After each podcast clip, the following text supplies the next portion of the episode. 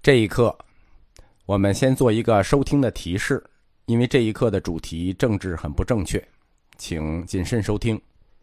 这课的题目叫做“文艺复兴”，没有女性，我们要艺术做什么？人要是有闲心和兴趣去欣赏绘画，这是有前提条件的。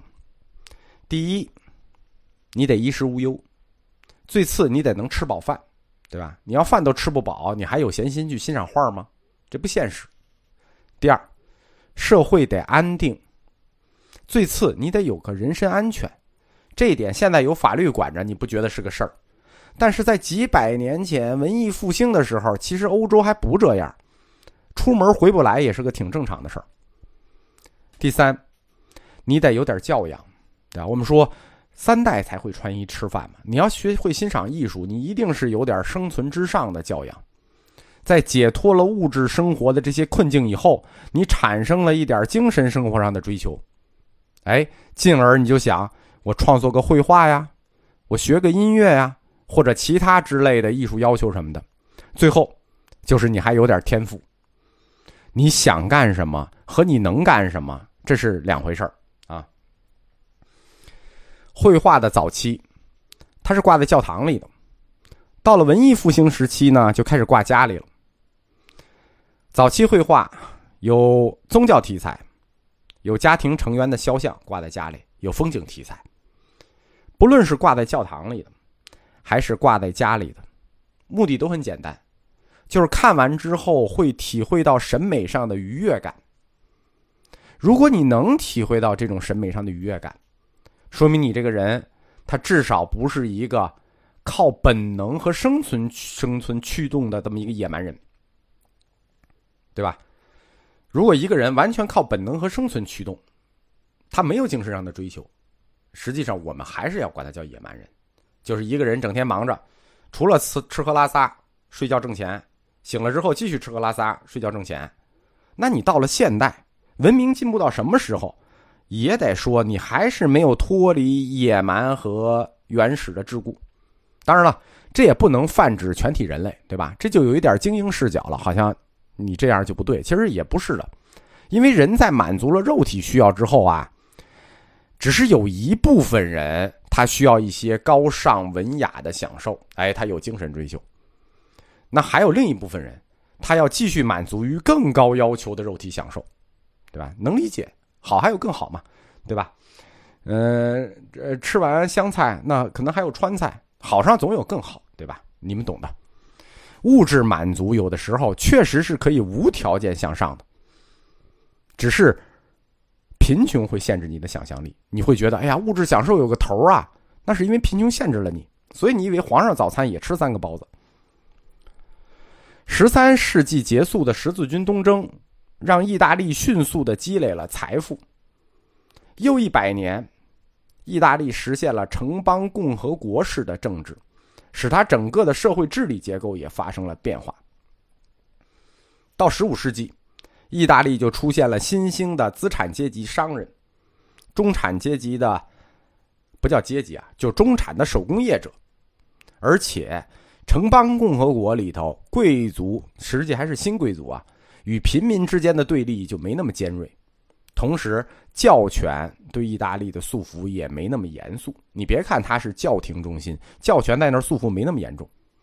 于是，蕴藏在拉丁人基因中那种活泼奔放的天性就逐步被释放出来了。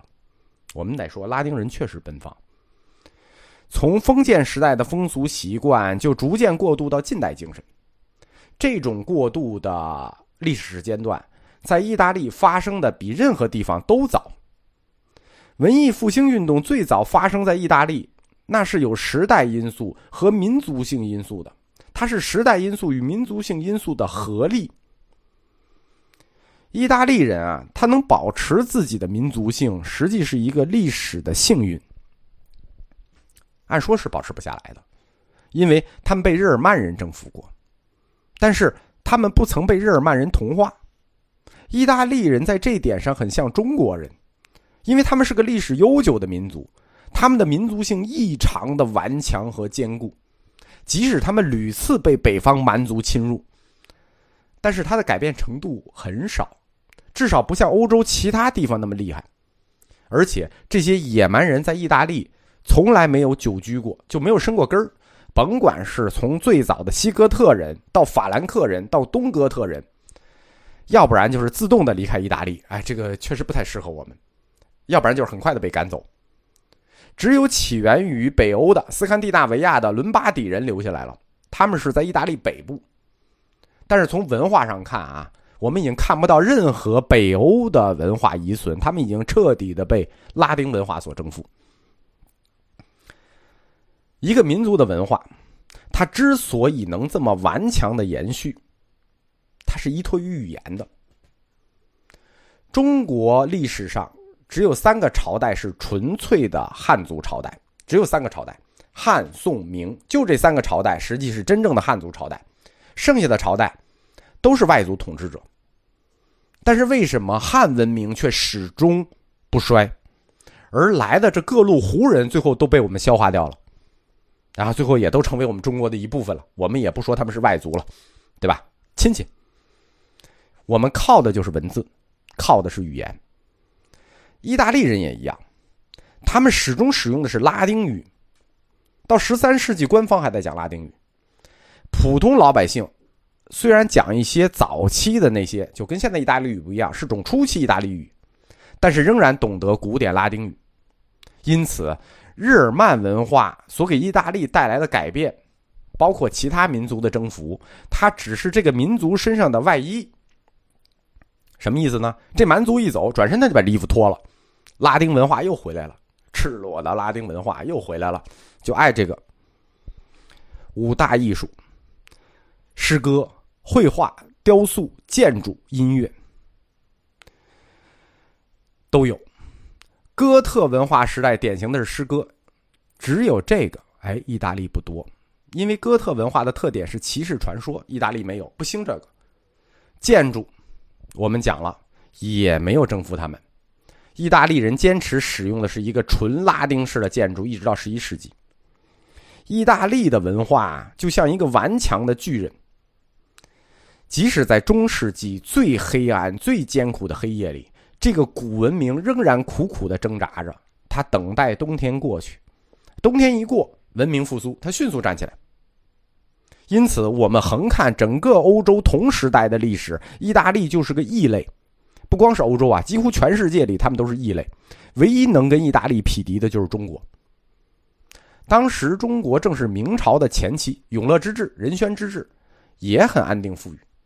意大利在那个时代里显得比其他国家更富裕、更文明，而且他们更爱生活里的美。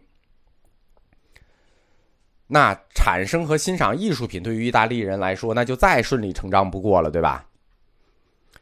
我们看一下这个时代的欧洲。我们先看英国和法国。英国和法国这时候干什么呢？还在打仗。它始于一三三七年，结束于一四五三年，那个百年战争还没有结束。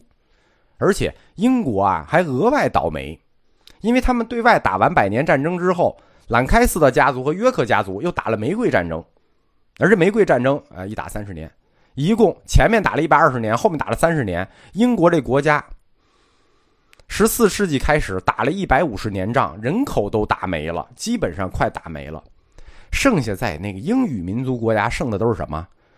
不认字的粗鄙的农民和大兵。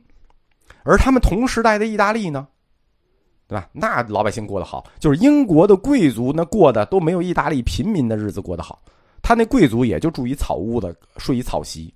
用意大利人的眼光看，这个时代的欧洲全是野蛮人。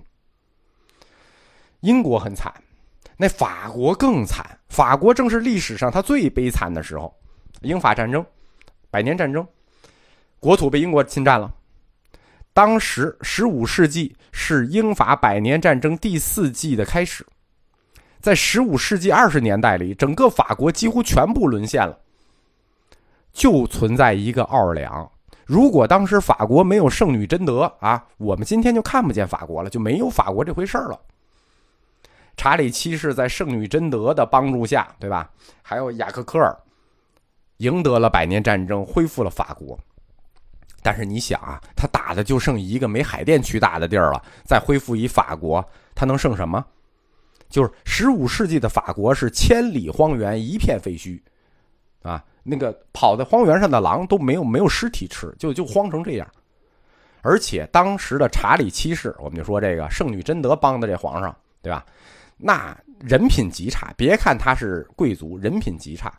他先后出卖了两个对他帮助最大的，就是帮助复兴法国的人。我刚才说的两个，圣女贞德、雅各克尔，都给出卖了。因此，即使是那种政治流氓，就是政治流氓理论家马基雅维利，都认为这个查理七世这个人人品太差，极为不耻。但是马基雅雅维利也说啊，他必须要承认，作为一个君主。就是作为统治者、独裁者，就是要不要脸，就是要抓住一切机会，该出卖的朋友就要出卖，该出卖的恩人就要出卖，加钱，眼皮不能眨。只有这样，才能彻底改变自己和法兰西的命运。啊，历史还是可以给予他一个公正的评价的，因为没有他就没有法兰西嘛，并且他为未来的法兰西强盛打下了基础。那。意大利看过英国这么惨，看过法国这么惨，你再往旁边看，旁边是德国，哎，德国，德国就不用提了，德国此时就是更加恶劣。德国对捷克的移民和宗教压迫引发了胡斯战争，这个我讲宗教原理的时候会讲到胡斯战争。胡斯战争是一场旷日持久的带有宗教压迫性质的战争，十分残酷，并且它对世界史的走向有着极为深远的意义。它实际上是一个。新教与基督教这个决裂的大战，它掀开了武装反抗罗马天主教的序幕，基督教新教正式登场，欧洲宗教改革的号角被吹响了。日耳曼皇帝啊，他是那种选帝侯出来的，就是什么意思呢？他实际没有什么权利可以约束他的贵族，而日耳曼的贵族呢，就是野蛮又愚蠢，崇尚暴力，一直到马克西米安朝代。日耳曼民族圈，整个日耳曼民族圈充满暴力，就是一个暴力的世界。如果给他们两个字的评价，就是野人。除了意大利，整个欧洲在这个阶段里的其他民族，对吧？我们一说英法德，都只重视武艺，看不起别的事儿，因为要生存啊，天天要打仗啊，所以只能重视武艺，根本无心顾别的事儿。所以，他不光是轻视学者，而且深恶痛绝，就是认为一个人如果是个学者，那就这个人是最下贱的一等人。他们管一个人叫做学者，是对这个人最大的侮辱。那比学者更低贱的，那就是搞艺术。那别提艺术，艺术是什么？What is 艺术？当整个欧洲还处在封建制度之下，所有的人必须像野兽一样，只能管生存，生存只能管活着。每天就是打架，只能管住自己的吃喝。而此时的意大利几乎已经蜕变成了一个现代国家，文明差距太大了。在意大利美第奇家族得势以后，佛罗伦萨共和国过着太平的日子，他们的政治政策也为意大利其他城邦所学习。在意大利，资产阶级出现了，并且安安稳稳地占据着统治地位。资产阶级出现了，手工业者、城市贫民、学者也跟着一起都过上了相对富足的生活，对吧？这个先富带后富嘛，对吧？意大利人就抓住了他们改革开放的这段红利期，对吧？忙着做生意，办银行、开矿、做贸易，整个意大利的国民气氛弥漫着一股。挣钱、花钱、再挣钱、再花钱的气氛，而且，意大利人这个花钱跟我们中国人花钱不一样。我们中国人花钱是一种实用主义的花钱观，而意大利人崇尚他们要把挣来的钱花在最为风雅的事情上。什么风雅呢？艺术品、奢侈品、风雅，就跟现在古董有点那个意思。但是。当时的欧洲是处在这么一个野蛮人包围的地方啊，大家都在打仗啊，你自己整天这么风雅，那别人打你怎么办？对吧？四面都是强敌，你放心，有办法。这个世界上只要你有钱，你就有办法。意大利人出钱雇佣日耳曼人、雇佣瑞士人帮他们打仗。就是我没钱，我雇能打仗的人行吗？开始行，但是后来就不行了。为什么？因为雇佣兵的头子们，他们也都是精明的商人。开始的时候还都挺实诚的过来打仗，然后在意大利待久了以后，也就变鸡贼了。我们是来挣钱的，不是来卖命的呀。因此，他们尽可能的把战争缩小到一个极小的范围里，小到什么地步呢？小到打一场战役死三个人，而且还有战役打完了之后死一个人的事情，就打一场大仗，死一个人。意大利他就开启了近代文明用外交代替武力解决矛盾的方法，就是反正大家都不打仗，对吧？我打仗也是雇钱，那打什么打？咱们外交吧。于是近代外交的雏形就来了。外交是什么？对吧？看看外交部就知道了，就是打嘴炮，用嘴打炮，奉劝对方悬崖勒马，不要搬起石头砸了自己的脚，对吧？不拉不拉不拉，就是这套话。从意大利开始就是这套话，到今天了。在马基亚维利的《君主论》里说，一个好的君主，他要擅长辛辣的文字，写措辞优美的书信。什么是政治？政治就是通过组成骗局，就组织骗局，用语言引诱别人，挖坑埋人。政治只是欺骗老百姓用的。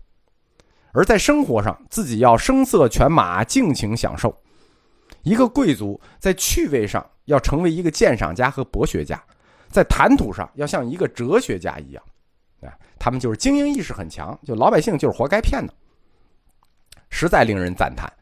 就是古希腊文明在衰落以后，我们第一次遇到一个社会，他把精神生活的享受看于高于一切。时代风气在十五世纪意大利也为之一变，大众瞩目和敬仰的人忽然就从有钱人转向了学者，整个社会都热心于复兴古希腊的文化和拉丁文学，文艺之火就在意大利点燃了，他点燃了一场说走就走的旅行，意大利人从意大利出发，四处出动。到欧洲各地去发掘古代的藏书和手稿，干什么呢？致力于复兴古希腊的文明。不光是形式上，他们更重视在精神气质上，也要把自己变得像古人一样。文艺复兴时期，意大利诗人写的拉丁文几乎和古希腊的西塞罗写的一样纯粹，像马可·奥洛留写的一样优美，就是写《沉思录》那个。不光是绘画。意大利的文学艺术也在短短的时间内忽然变得美轮美奂。中世纪的时候，钻研学问这个事儿，甭管是学历史、学哲学啊，这都在修道院里。到了文艺复兴时期，那光大文化事业这个事儿就落在了资产阶级的肩上，这伙人就从修道院里转到了贵族的府上，最早形式的贵族沙龙就开始了。柏拉图的对话录里，有一篇叫《会饮篇》。会饮篇讲的什么呢？就有点像我们佛教思想史里讲的那个清谈沙龙。魏晋南北朝的时候，性质一样，就是古代的文化人们都聚集到一个贵族的府上，轮流来请客吃饭扯淡。谈论的主题主要是爱情、美德、科学这种大而无当又没有答案的问题。第四代美第奇，洛伦佐德美第奇就恢复了古希腊的这种风雅，定期举行贵族沙龙，邀请学者、贵族、文人来府上讨论。讨论的主题也很优美啊，什么叫真正的爱情？什么叫真正的友谊？全是这类极高级的问题。他自己呢？我们说第四代美第奇洛伦佐。他自己伟大的洛伦佐，那是文艺复兴时期第一个新兴的意大利诗人。他们家族建的这个乌尔比诺宫，是当时全欧洲最风雅的沙龙聚会场所，那每天干什么？就是庆祝宴会、舞会、哲学聊天。世界上无论是哪个宫廷，无论是多么显赫的宫廷，如果缺少了妇女，那就谈不上文化，谈不上文采，谈不上光辉与快乐。从意大利的风俗文化看，如果绅士不和妇女交际，没有得到妇女们的爱情与眷顾，那就不可能有风度魅力，对吧？也不配称之为一个绅士。意大利的这个观念风潮影响了整个后来西欧的骑士文化。意大利，它是一个男女比较平等的地方，就是反正肯定比我们平等啊。所有高尚的娱乐场合，都是由女性参加的。而且绅士们要分配去陪每一位女宾谈话。绅士们走了之后，女宾还会有单独的宴会，他们会自己有一个圈子，对绅士们的教养、谈吐、风度品头论足。哎，就是等于闺蜜会、姐妹会，这样对吧？对绅士们的要求一下就提高了，这绅士们自己也就就紧张起来了。你没有七八把刷子，你甭想出来混江湖。你光有钱肯定是不够的，光有钱人瞧不起你。绅士们要通晓意大利文学和拉丁文，而且历史、哲学、艺术、绘画要张口就来，提笔就能用。因为女性们她有固有弱点啊，对吧？你们跟女性聊过天就知道，女性是有固有弱点的。虽然们绅士们精通历史、哲学、艺术，对吧？要要要张口就来，但是女性们肯定是不爱听，也记不住历史。就是历史这个主题最好不要跟女士谈了，她们记不住，而且她们也不爱哲学。你见过哪个女的爱听你跟她谈亚里士多德和柏拉图？因此，三个聊天领域——历史、哲学、艺术，那就剩艺术了，对吧？于是，跟女性的社交沟通话题就要回到轻松愉快的话题。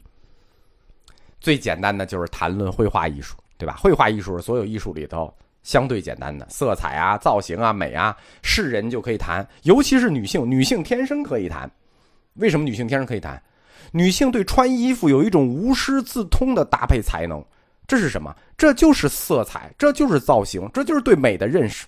因此，他们跟绅士讨论起艺术来，不光是驾轻就熟，而且还能高屋建瓴，而且还能提出批判。这种沙龙。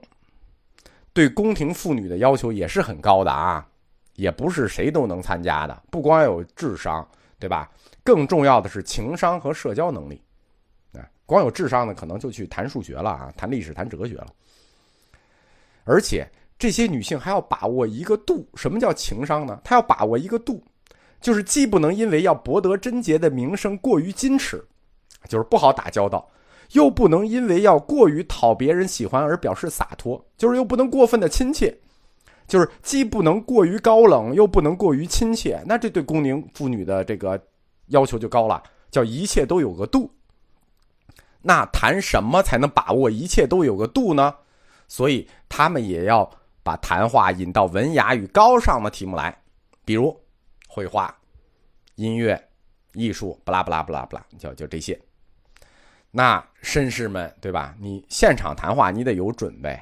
每位绅士要偷偷的在家里准备着七八七八般武艺，就是我说的，没有七八把梳子，你就甭想混江湖。而且这七八般武艺，你在家里苦练之后啊，在宫廷社交里，你还不能蓄意的表达出来，你要非常不经意的流露出来。如果你施展才能的目的是为了博得别人的赞赏，那你就 low 了。你施展才能的目的是绝不能为了得到别人的夸奖和赞赏的，而他的目的是什么呢？仅仅使沙龙中的女性觉得你这个人有趣。你掌握这些东西不是为了显得你有才，只是为了显得你有趣。作为一个绅士，他一切优美的艺术他都要通晓。其中，在所有风雅和高尚的生活中，绘画艺术。是所有有教养的绅士必须重点磨练的技能。即使你自己画的不好啊，对吧？像我画的不好，但我必须会说，就必须会鉴赏，好在哪儿，坏在哪儿，说出一二三来。你要没有这点能力，那不要不要混江湖了。